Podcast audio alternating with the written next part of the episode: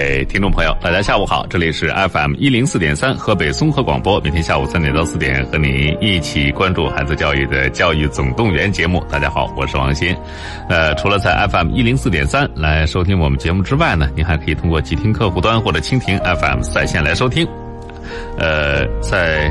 呃，如果还想和我们取得更进一步的联系啊，首先是这样的，我们在节目直播的时候为您开通了两条联系的通道。首先是在河北综合广播微信公众平台，在这上面来给我们留言啊，在节目进行期间我们都是能看到的。或者呢，在节目进行过程当中来拨打我们直播间的热线电话零三幺幺九六一零四三九六一零四三啊，来和我们取得联系，可以和我们的嘉宾面对面进行一个交流。啊，当然了，在节目之外啊，您可以通过。呃，我们节目的这个公微信公众号啊，教育总动员，您可以搜索一下，和我们节目名称是一致的“教育总动员”。关注“教育总动员”节目微信公众号之后呢，您可以收听我们往期节目的回放。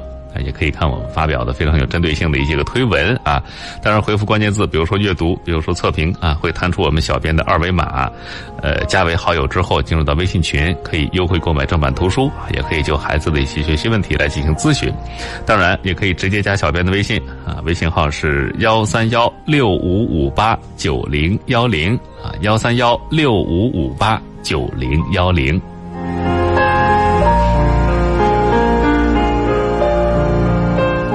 今天来到节目当中的呢，是我们的老朋友了，学业规划专家甄彩丽甄老师，欢迎甄老师。大家好。嗯，我们这两天节目当中其实是给大家呃解释了一下啊，为了学生备战艺考中的两大类别做了一些建议，是美术类和音乐类，先分了这么两大类啊。呃，今天我们是主要针对啊，针对美术类考生。呃，刚才跟大家讲的，前两天讲的是这个之前的高考。之前的联考，那我们面对报志愿的时候，有哪些可以选择的啊？孩子们比会比较适合哪一类的专业？可能很多家长还不太明白。我们学的是美术类呀，其实是一个大类啊。那中间会有一些什么样的专业？分别的发展方向又是什么？也是什么样的？我们来跟学生家长详细的来探讨一下啊，帮助大家确立一个发展的方向。郑老师来谈谈这方面的问题啊。嗯，呃，学美术，你能学什么？分别要学什么东西，哪个适合你啊？可以选择一下。呃，陈老师，咱们先来从这个大类来来给大家说一下吧。啊，呃，因为我们现在呢，可以说美术啊是艺考里边人数应该说是最多的一个嗯情况。对。那一美术来讲的话呢，它在大学里的专业啊，分为三类可以算：理论类、嗯造型类、设计类。嗯。嗯，其实。我们大家可能有很多人想象，但是到底是什么样子的？嗯，可能还真的不特别了解，包括他未来的就业。对。那今天呢，我觉得可能给大家更多的是概括性的东西。嗯。呃，咱们首先说说理论类吧。理论。对，因为美术类呢，它是一个偏理论的学科。嗯。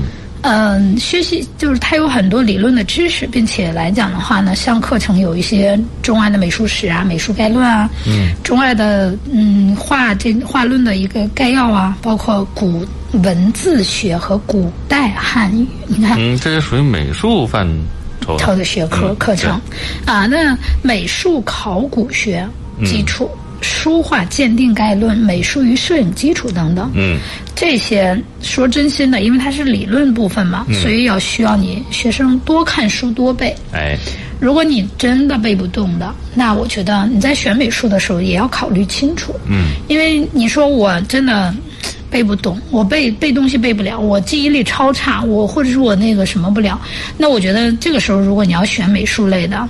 尤其是概论类的吧，嗯，我觉得真的还是挺难的，嗯。但是你说，嗯，不管是你学造型也好，设计也好，那其实基础理论这些东西你肯定会有所涉及，不可能你直接跨到啊造型和设计，毕竟后边两个更偏重于应用，嗯。那第一个部分来讲的是基础，对。所以这个来讲的话呢，我觉得，嗯，学美术你你真的也要考虑一下这个因素，嗯。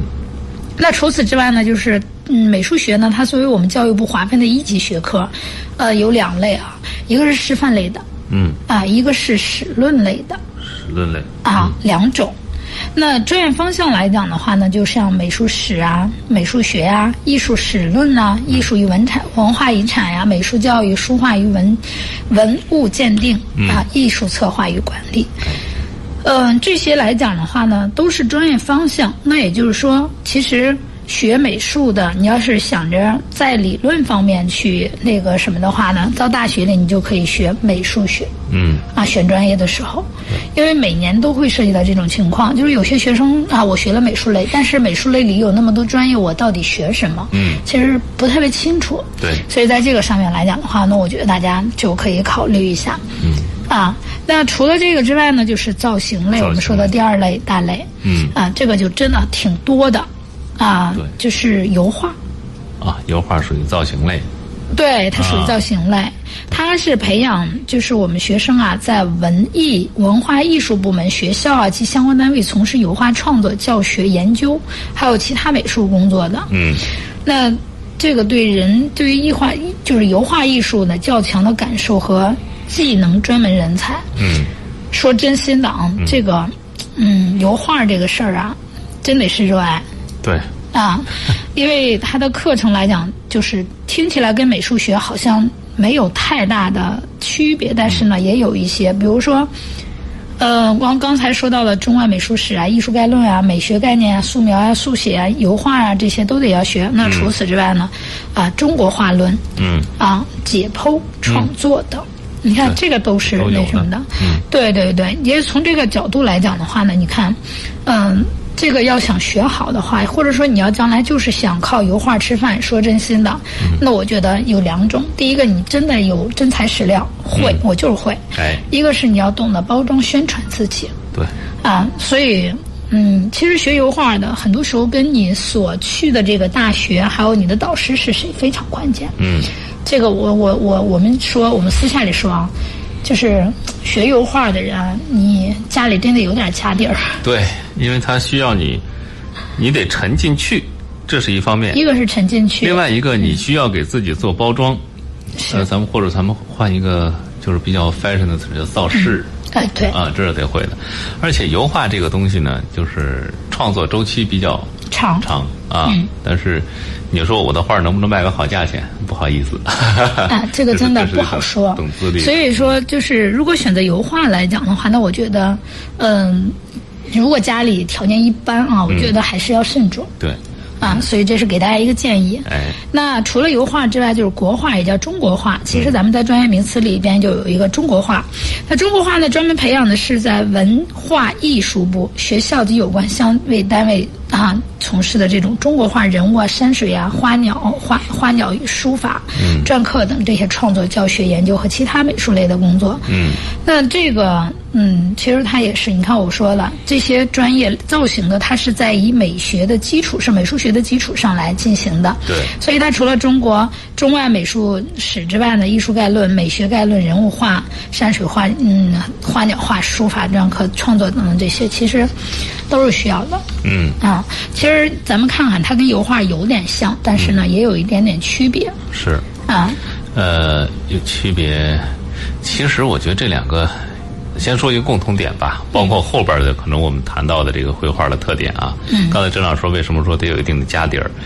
就是你买一套原料，它也是挺挺挺贵的。嗯，是的。消耗的啊，这是一个。另外，中国画这一方面，哎，别说最近一段这个。古风回归啊，中国化的市场热度倒是起来了。嗯，确实会，确实有这个方面的因素。但是我们也不得不承认，就是，呃，你得你得对中国元素的那种把握更加精准，或者你的捕捉力。其实这个他还是有提出挺高要求的。嗯。啊，那嗯，中国中国已经就是有的这些啊画风。那你要在上面如何去做延伸和更具有民族特色性或者是中国特色？那其实我觉得还是挺考验人的。对啊，所以听起来，哎，好像觉得呀那么多，我就画画就行了嘛，是吧？但实际上要想着在这上面达到一定水平、一定水准，或者是说，嗯，真的想在这上面发展，那我觉得，呃，其实没有那么容易。对，啊，嗯，所以大家想好自己想不想进这个专业。对，嗯，嗯，这这两类我感觉相对来说比较的相似，油画跟这个国画，对这一块儿，嗯嗯，还有一类叫版画，嗯啊，就是视觉艺术里边重要的一个门类。广义的版画呢，可以说是在印刷工业以前所印制的图形，普遍具有版画性质。对，啊，它可以用刀啊，或者化学药品呢，在这些石头上呀、木头上呀、麻胶上、铜啊、锌啊，嗯，就是这些金属物上等等雕刻，或者是雕刻后印刷出来的图嗯画。对，啊，这个说真心的，我觉得，嗯，既考虑你，既考虑你的这个美术功底，嗯，它还考验你的这个，嗯，手。对，手巧不巧？啊，对，因为有的东西那画就在那儿了，但是你真的刻不出来。是，这个这个是真的是这样的，所以在美术创造的部门呢，这个将来的从事工作吧，主要是一些版画呀，还有就是宣传画创作的工作，嗯。包括一些美术院来院校啊工作，嗯，这些出版社呀、杂志社呀等等，从事美术编辑工作的居多。嗯。这个，嗯、我们大家可以看到，就是它相对来讲的话，可能吃饭相对容易一点吧。对，比那俩他需要的这个可以从事的工作相对来说是比较多的。对，嗯，嗯，包括这个大家也知道，现在这个宣传啊，呃，包括这个美编这个工作，哎是的呃是的大部分都还是需要的。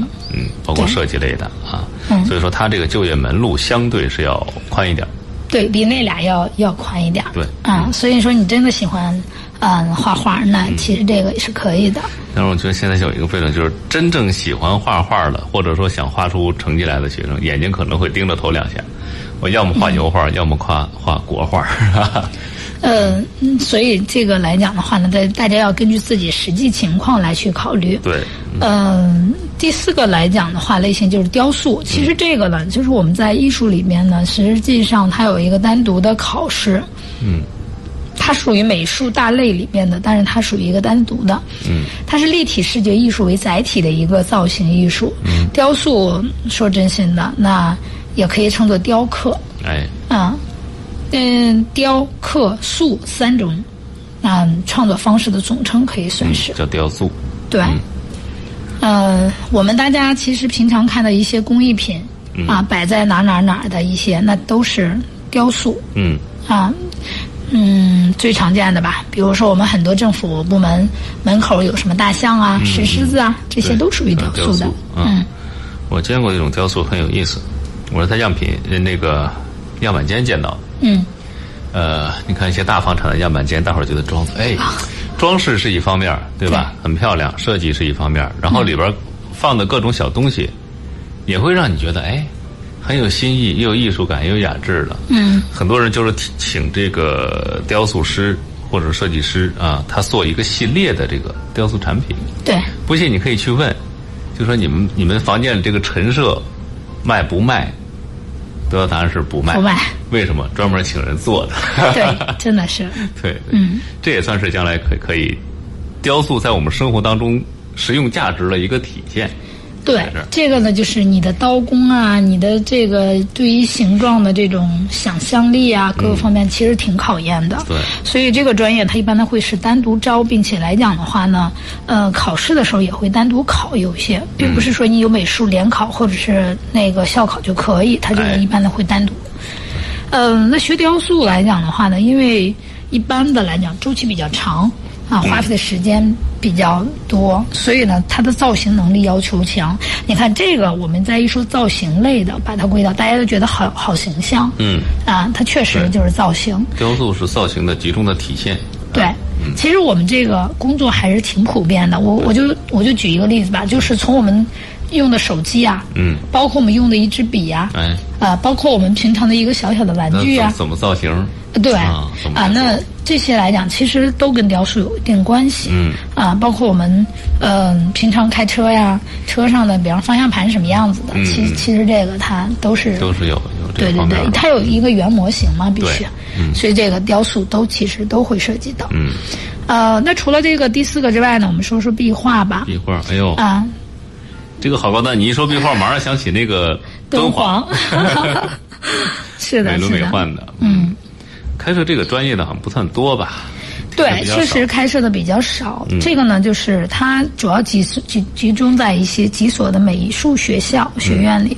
那壁画呢，相对于接触到浮雕啊、油画啊、综合材料等等多种的表现手法，所以对追求艺术的学生来讲，嗯，说真心的啊，是不错的选择，但是也好难。嗯，因为它真的不光考虑啊，你单纯的。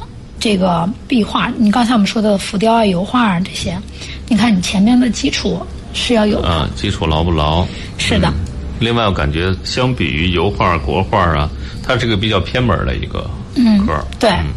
呃，毕竟呢，就是说我们现在呢，当然这种浮雕也很多了啊，但是因为，比如说给你那么一大片空地，让你去那儿弄成个什么，这个东西你你的大局观呀。你的整体布局感呀，对，嗯，包括你对画品的这种整个艺术的感觉呀，嗯，它要求还真挺高的。对，啊，我发现怎么越是偏门的，好像对学生的整体的素质要求是越高的。对，嗯，所以这个来讲，你要真能学好的话，那我觉得其实还是挺好的。嗯，对，嗯，因为这属于艺术家类型的。对，如果你学好学精的话，是是相当不错的。对对对，嗯。嗯，那么再一个就是与材料与油画修复。嗯，嗯，这个怎么来讲呢？就是油画它经过一定时间环境的变化呢，它一定会产生一些啊毁损，或者说它颜色不行了，或者是它那个什么会有一些变化。就是油耗的保护是很苛刻的要求。嗯嗯，那这个来讲的话呢，从而进一步的保护和加以修复。嗯，说真心的，你看，呃，我们把造型类的分了六个专业啊。嗯。呃，你会发现他们之间真的好像很难单独的，尤其是后面几个必须以前面两个为基础，可以说很难把他们几个割裂来看。是的，嗯，啊，很多时候它都是要有前面的基础才能做成后边的这些。嗯嗯，造型类呢，可以说。更符合大家对艺术家的那种想象，我觉得。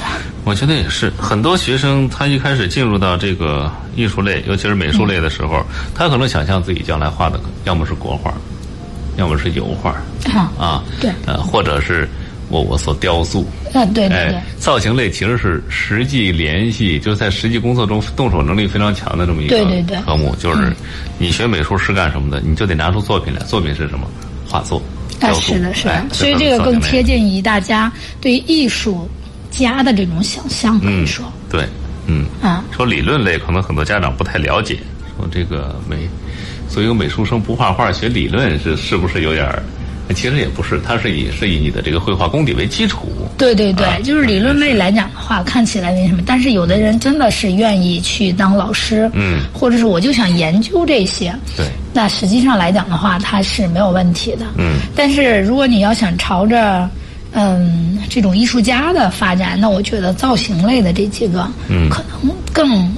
让更多的人吧，嗯。啊，就是更更像你学的这个美术。初衷 啊，可能更更有你的初衷在。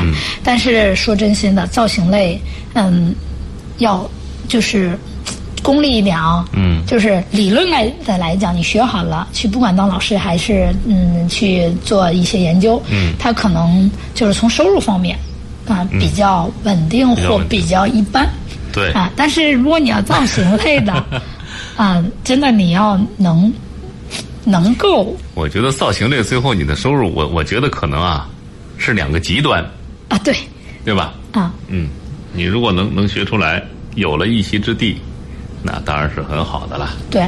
呃，如果是学不出来，也就那样吧，是吧？是，所以这个来讲的话呢，就是大家在这种选择的时候，我觉得啊，有必要去考虑一下，你到底要走哪条路。嗯。嗯，这两类呢，我觉得大家可能会觉得，哎呀，这个学美术学哪个好像都有难度，对，或者是说我不能达到我自己原来想象的，嗯，啊，那么我觉得第三类可能更符合我们现在孩子们的一些想法，对，也是怎么说呢？如果说前几类啊，到那个油画啊、中国画、壁画材料和油画修复，感觉是比较古老的。有点像，有点像翻故纸堆的那个意思，啊，这叫传统的一个美术。那么第三类设计类可能是跟我们现在生活结合的更为紧密一点，更有前瞻性。说起来也让大家更兴奋的一些个啊，对，这个确实让孩子们更兴奋。嗯，但是就是说真心的啊，就是真正的你是因为兴趣和爱好，那可能说真心选第二类的，可能还真的更多。其实我认识的美术生，大部分是冲着造型类去的。嗯，那证明王鑫老师认识的人都是，真的是爱好，踏实的是吗？不，都是比较爱好。这个不能，呃，不一定说人家学别的就不踏实。但是首先来讲的话呢，他是可能真的奔奔着艺术家的那种对对想法去，艺术家的这种气质去的。学的。尽管我我了解到后来不少转行了，转行到设计类的，转行到色彩类的，嗯，这也都有啊。但是大家的初衷是什么呢？我就是想。爱好成为这样的，成为这样的一个艺术家或者是一个这样的人，一个成为一个有艺术气质的人啊，这是其实我是还鼓励大家往这边去的。为什么？因为美学嘛，看到美的东西，那个心情的那种愉悦是需要被我们所传承发扬的。是的，是的，啊，嗯，好，那就现在来到了这样吧，我们先进一段广告吧。好，三点二十四分了啊，广告之后我们来大家看看设计类专业适合哪部分学生来报考的，分别设有什么专业。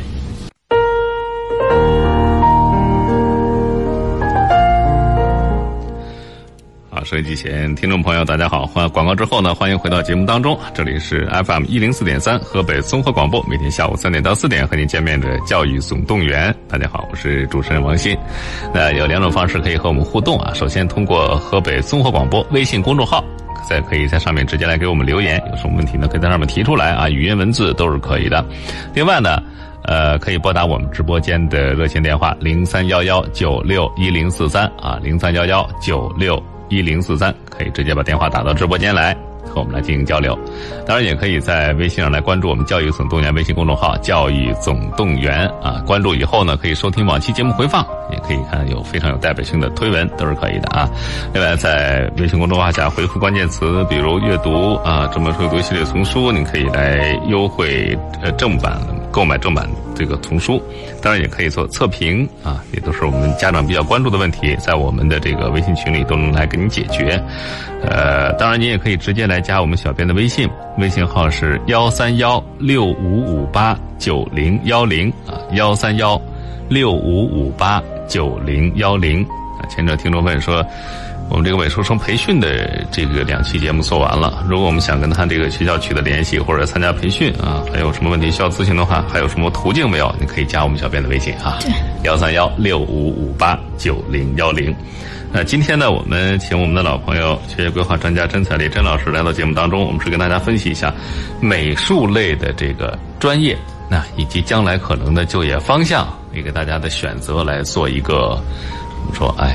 有一个代表性的一个分析啊，大家可以来来这个怎么说呢？估量一下自个儿的这个 将来的发展的路径。嗯，这个真的有必要。对，因为美术不光是画画，你就比如我们马上要跟您谈到第三大类设计类的啊，这个听着就很前沿了。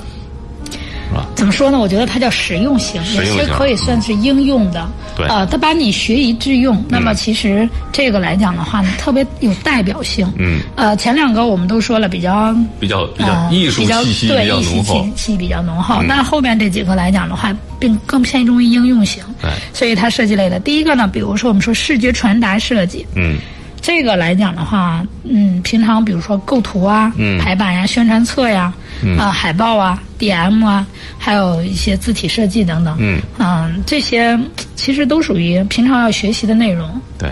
啊，那大部分来讲的话，依赖视觉，并且以标识、排版、绘画、平面设计啊、排插画啊、色彩啊，还有电子设备啊等等这些第二空间的。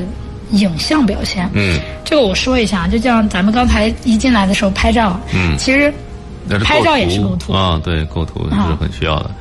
因为当时哎，我们大学时候学摄影啊，第一件事就是为什么我们同样用傻瓜相机，有人拍出来就是比较好看，嗯。嗯，为什么？后来那个老师说，这就是美术的眼光，嗯啊，艺术的眼光。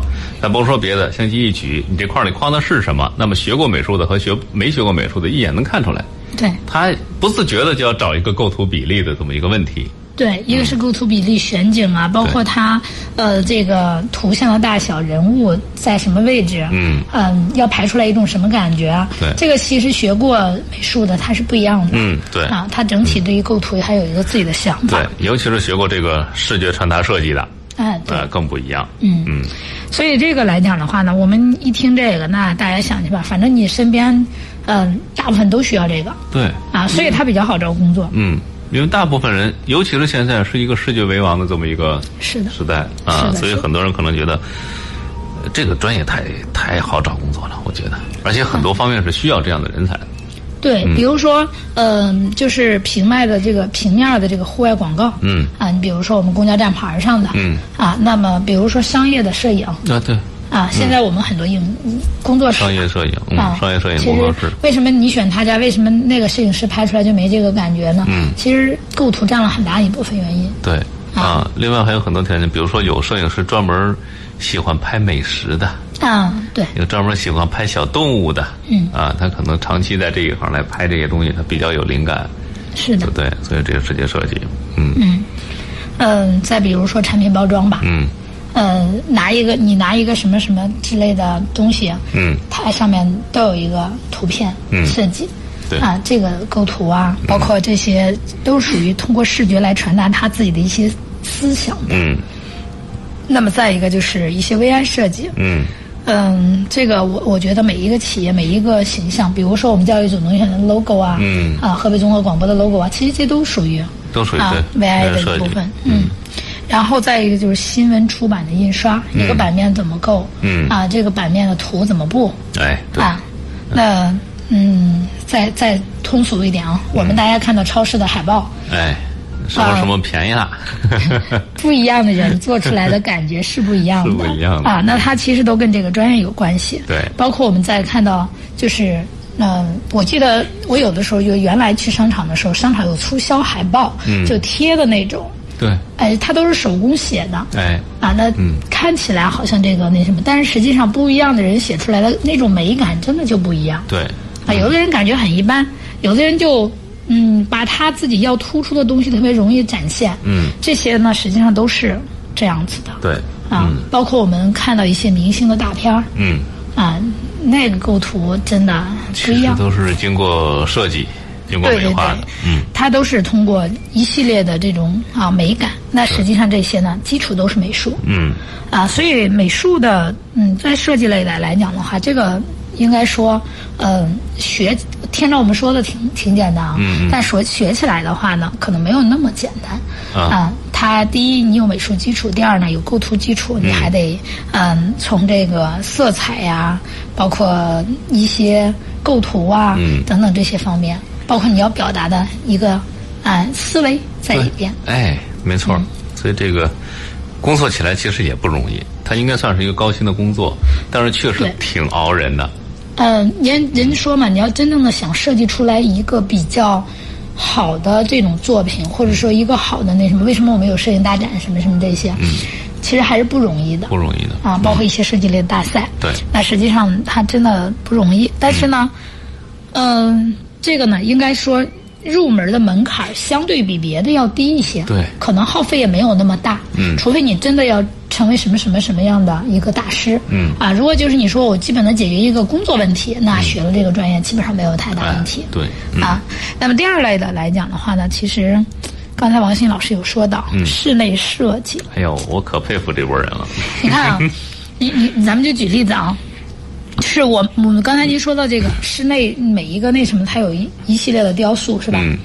那说真心的，就是雕塑的这种类型跟它房间整体的设计，它是要匹配的。对，要匹配。啊，它是有给人的感觉是不一样的。对。你摆的好，你设计的好，嗯，那么可能整个的房间的这种感觉提升啊，各方面是不一样。对，其实举个很简单的例子，嗯，就是。为什么你看完人家样板间以后有想买的冲动，自己往里摆家具，老是没那个范儿，对吧？室内设计嗯是真的是这样的，嗯啊，所以它是以服务人居空间为标准的实用美术，可以说我们刚才说它就属于应用型的嘛。那这世界室内设计其实也属于一个。那其实尤其是近几年吧，我我觉得，呃，前两天我们还开玩笑呢，就是说，今年这个疫情没干没让大家有别的感觉，就是嗯，第一个是注重健康，第二个就是。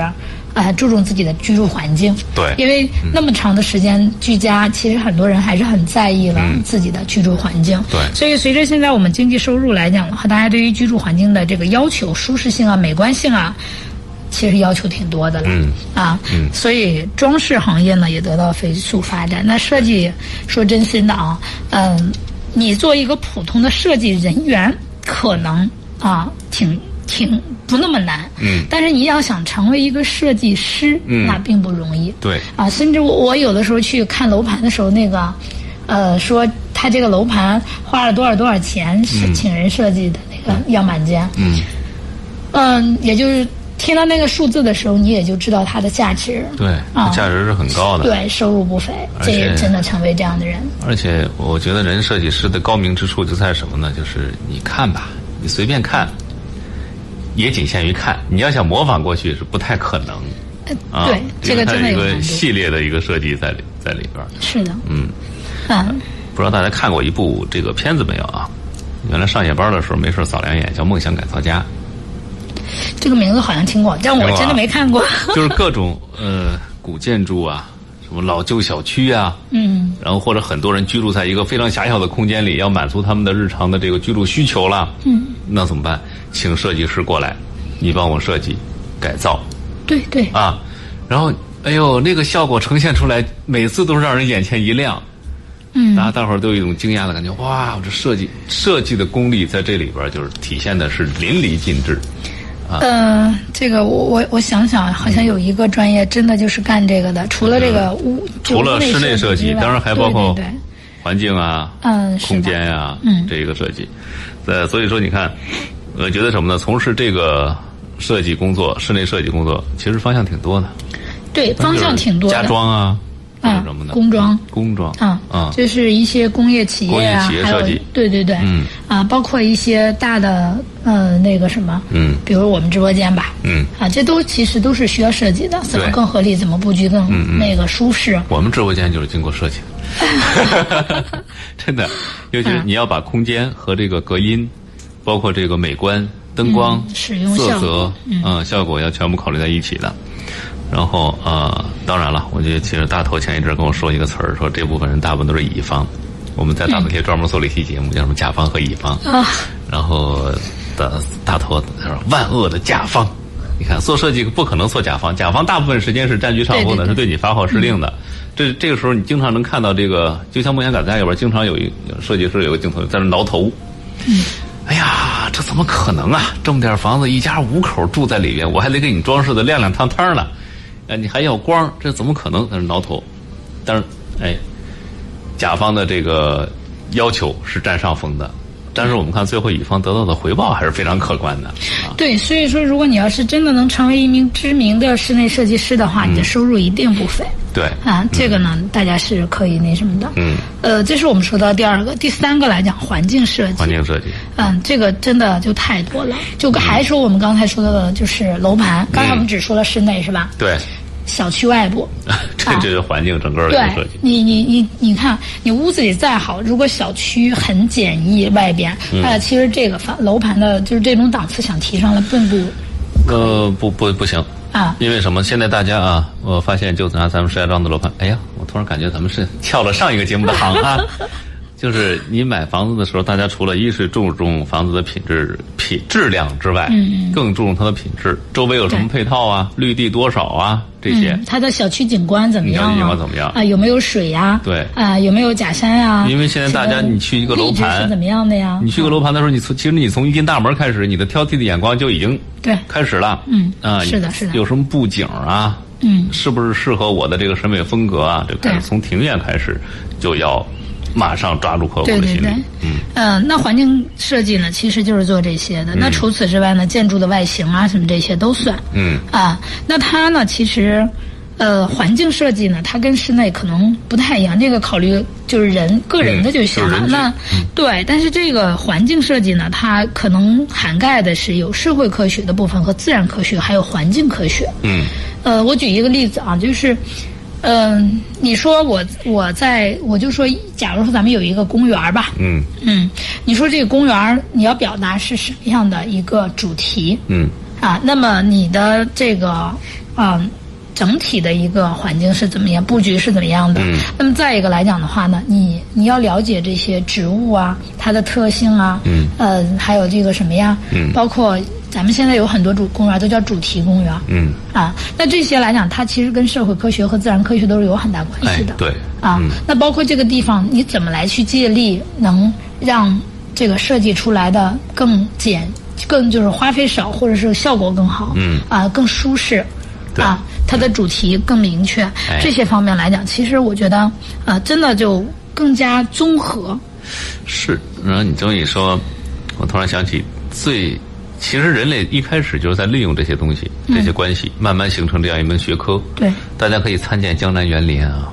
啊啊啊！就那种，是的。尤其是如果到过扬州的朋友，你看它的借景、造景。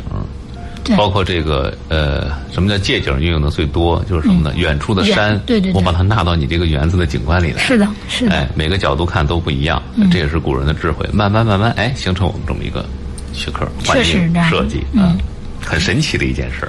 对，所以这个来讲的话呢，它其实是相对综合的一个吧，我觉得建筑类的范畴可以算。对啊，嗯，那环境设计呢，它是其实我个人觉得它。是一个系统，嗯，啊，就是咱们现在刚才说到的很多都是建，嗯，什么公园那个什么呀，小区啊等等，对，嗯，咱们反过来讲一下啊，就是环境设计不光在这儿，你比如说一些工厂，嗯，啊，它的通风啊，嗯，它的整个布局啊等等这些方面，其实它也需要，你还得考虑到对外部环境的影响，对，然后呢，就是整个你比如说有一些排污的。嗯啊，有一些那个什么的这些方面，其实都涉及。嗯，所以嗯，环境设计来讲的话呢，它其实细分下来还会有很多细分的枝节。嗯，大家呢要真的去考虑这些，你是不是有兴趣和你在哪个方面有兴趣？你舍不舍得在这方面费脑筋？是的。嗯嗯，你有没有这个兴趣？对。啊，所以这些来讲的话呢，那其实，呃，这个吧，反正绘图是很重要的一项。嗯啊。我一说绘图，大家应该想想你那个立体几何、空间感，对，怎么样？对，空间想象能力。是的，是的，这个我们经常，其实我们有的时候在做学科测评的时候，也经常会说一句：“哎呀，这个孩子的立体空间感不太好，所以就是他可能在数学啊、物理啊一些学习上会受到一定的制约。”对，其实也就是因为也就是这个意思啊。对，所以你要是真正的就是这种立体空间呃受到制约的情况下，那其实学这个专业还挺受限的。嗯，所以大家得清楚这一点。哎，啊，那么再一个来讲的话呢，像这个呢，它除了这些之外。你说你光会画就行了吗？嗯，那还不行，你还得会熟熟练的使用一些电脑的软件，比方 CAD、PS 等等这些。对，啊，那在就是。从事的工作，我们刚才其实已经涵盖了很多了啊，我觉得都是不错的。甚至有的时候做测评的时候，我会发现有些孩子呢，他是这样子的，呃，他是一个工科生，嗯，但是呢，你会发现他最终是要用他学到的专业去做经营，嗯，啊，而他最终是走向经营的那条路，而不是真正的最终会从事工科。对，就是他适合，但是不是最终不会走这条路。嗯，啊，这个测评上面特别神奇的能展示出来有些孩子的这种特点。嗯。嗯，这个来讲的话呢，就是，所以这个专业来讲，你真的做得好、做得精，呃，灵头脑灵活的话呢，其实你可以从呃开始入行到慢慢自己成立公司、工作室都是可以的。哎，对自己创业也可以啊。对对对。嗯。啊。这设计。这是我们说到的第三个。哎。啊，应用型的第三个、第四个，其实我觉得这个大家都非常喜欢了。嗯。就是我每次来上节目，我觉得王鑫老师就特别注重这个。怎么？啊，服装设计与服装。啊，搭配 服装搭配，对，嗯嗯，服装设计师，对，其实，呃，原来呢，我觉得大家好像就是，哎，我有的穿，穿的暖，那个什么就可以，我冻不着就可以了。对，但是随着现在人们生活的这种水平越来越高啊，其实大家对这些的要求越来越不一样了。对，啊，它还有个性化的一个要求。我是被要求的。被要求的。是因为什么呢？我我也是经过很长时间才在这上面转过事儿来。一开始我就觉得，哎，穿好就可以了，干干净净的打理整齐就可以了。但是后来发现不对，尤其是看见现在这个视频开了以后，啊，呃，有人就提醒我了，说你穿的整整齐齐、干干净净是一个层次，但是你要再注意一下搭配，给大家一个完整的一个形象呢，那是你对看你的人的尊重。我说好吧。哎，这个时候我们就看出服装设计师的这个功力。对对对，呃，所以这个来讲的话呢，就是服装设计师呢，你既要有自己的一些想法，嗯，你还要考虑市场的需求，啊，你你要做什么样的一个层次的？你说我做高端的，那我可能都设计的是限量版的，对，呃，大众就是我要设计大众的，那你这个整体的这个适用性，那包括我们我们经常说啊。就是有些衣服呢，哎呀，你在电视上看真的好看，在那个 T 台上看起来也特别漂亮。哎，但是我们不能穿在大街上。嗯，啊，对你穿在大街上没有实用性。嗯，所以这个来讲，其实对于设计师是一个基本的要求。对，所以来讲的话呢，那这个呢，嗯，对于设计师来讲的话，你要既要考虑你自己的定位，你还要把握市场，还要观察时尚。嗯，对。啊。对时尚的就这种把握，其实还是很重要的。对，呃，所以这个来讲的话，它真的不是一朝一夕的。嗯，可以这么说吧。这个既要求你有敏感度，嗯，还要求你嗯对时尚的一个这种感受。嗯，那除此之外呢，还得对你美学。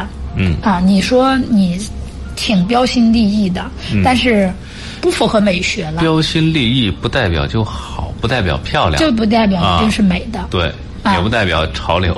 是的，是的，所以这个来讲，对于设设计师呢，其实他还是有要求的。哎，对，要求很高。啊，那么呃，学好了这个专业呢，你看很多女孩子特别喜欢学这个。嗯。啊，但是我们又发现，其实做顶尖设服装设计师的，好像很多都是男士。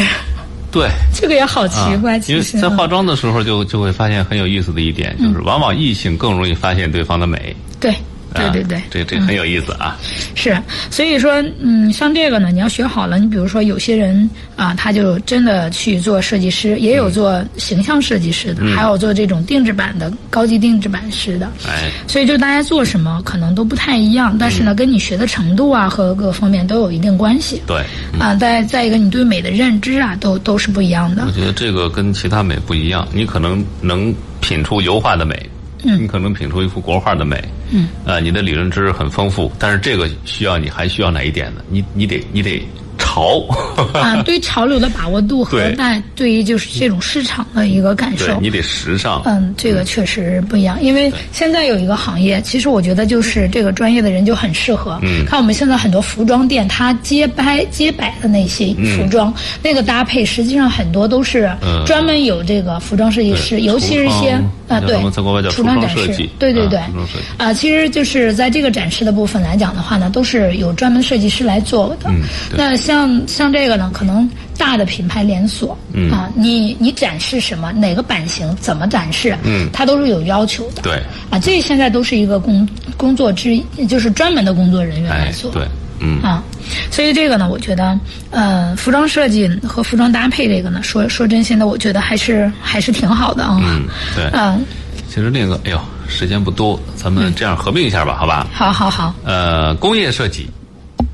和这个珠宝首饰设计，好像略有点这个相通的地方。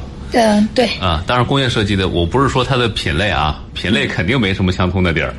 工业设计，飞机、汽车工程师，这这些的啊。呃，我儿子就立志他做工业设计啊。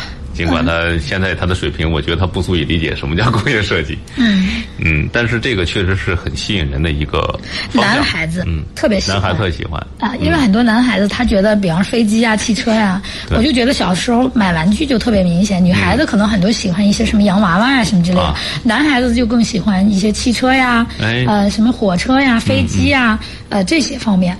那其实这些来讲的话，都属于工业设计其中的一部分。嗯，但是我也想跟大家。说一下啊，就是如果你想学工业设计的情况下，单纯有美学是不够的。对，你一定要考虑你的数学和物理的这种那个能力，逻辑思考的这个能力。这个这个真的是要求比较高的，尤其是你比如说刚才我们说的飞机啊、汽车呀这些。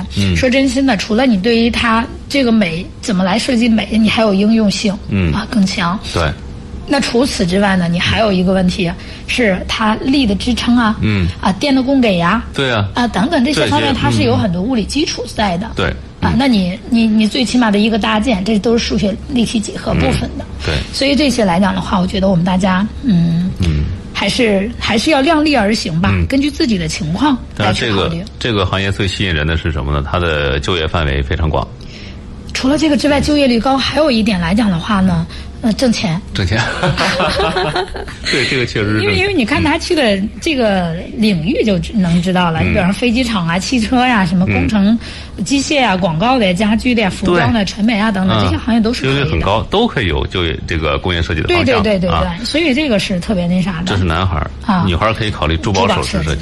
啊，看他俩的真真的是那个什么，啊，就是我们刚才说到服装设计的时候，其实它跟珠宝来搭配来讲，它是有共通之处的，对，有共通之处的。所以来讲的话，可能很多女孩子说真心的，我就记得每一年在报考志愿的时候，总有人说我要上河北地质大学的珠宝设计珠宝设计专业啊，或者我上那个什么，我我为什么去上中国地质？我要去中就那个地质上那个珠宝设计。其实很多人啊，都有都有这种感受。尤尤其是为什么女孩多呢？有有句玩笑话嘛，女性美，呃，对，易容于各种珠宝、首饰啊，亮晶晶的配饰之类的啊。但是我觉得你你把它做好了，镶嵌的这个就是能实现这个玉石本身的价值，嗯，挺费劲的一件事。嗯，这个来讲的话，要想美感突出，还有就是你要有一个文化理念在里边，其实还是不容易的啊。所以都是说，这个呢，其实它不光是看起来一个一个首饰，可能对于雕刻的工艺啊，包括构成的一些原理啊，首饰的镶嵌和制作呀等等，都是有要求的。嗯，所以我们大家是那个什么，还有一个行业，王鑫老师，嗯，就是我们刚才说的珠宝设计，还有的人专门跟珠宝拍照啊，珠宝摄影。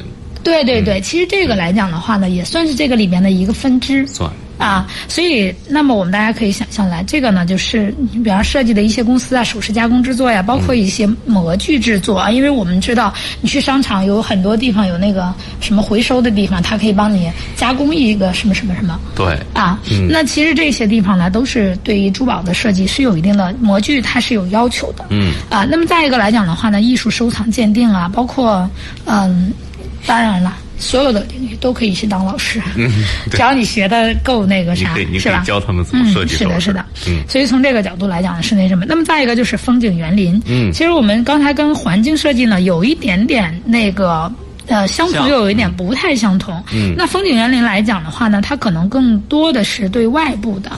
啊，这个市政啊、小区啊，包括我们刚才说到的公园等等这些，嗯，啊，包括我们现在沿街的，你看裕华路属于迎宾大道嘛，它整个的街景啊，各个方面都是通过设计的。对，那这一些来讲的话呢，可以就是你如果要学得好的话，你也可以考公务员到园林局，也可以到设计院，嗯，或者是你到地产公司、科研科科研院所等等，这些都是可以的。嗯，所以那我一说这些地方，大家就想了，除了园林可能收入略低一点，其他的地方收入还都挺高的。对。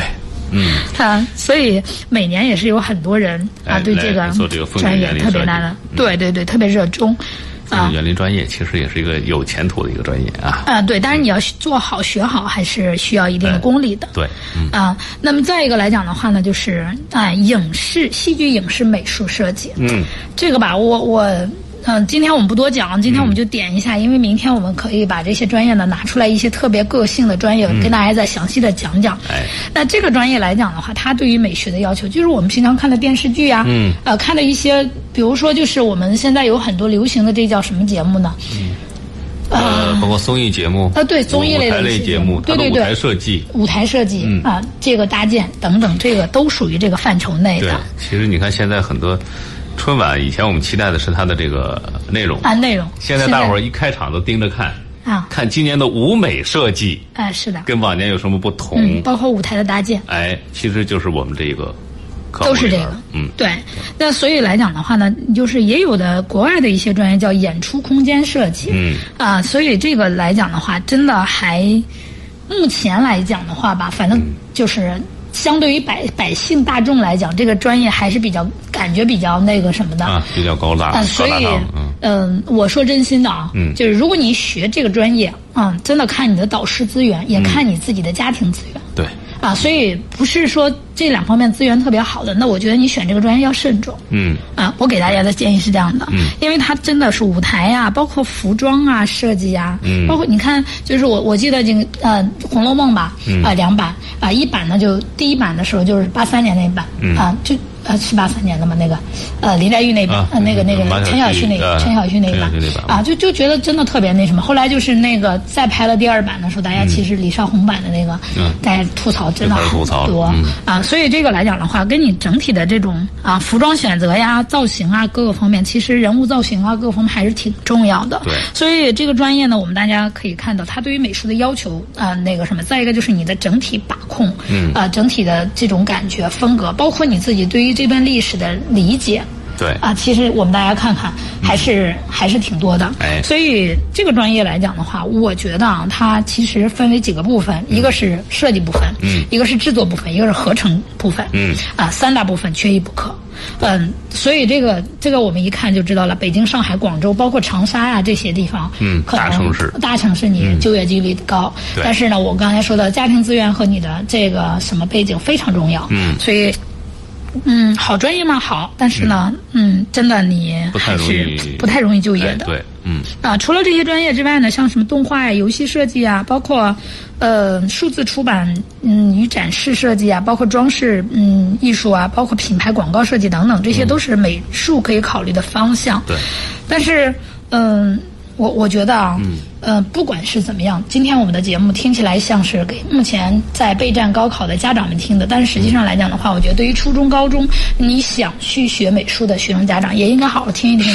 啊，了解了解。对，嗯，可能有些人真的对美术动过心，嗯，啊，但是呢，你得真的想啊，你是否能坚持下去？是否适合？是否对他有一份纯纯的那种热爱？嗯，对，还有坚持下去能不能？对啊，有的人真的是一时兴起。嗯啊，所以这个来讲的话，我觉得，嗯，选择我建议大家还是因为热爱，毕竟艺术类的它跟别的不一样。嗯啊，所以要花费大量的这种啊，说真心的啊，家里这个资源就是那个这个金钱，要想学到一定程度，真的还是还是挺挺需要花费不少钱的。对，嗯嗯，好，那。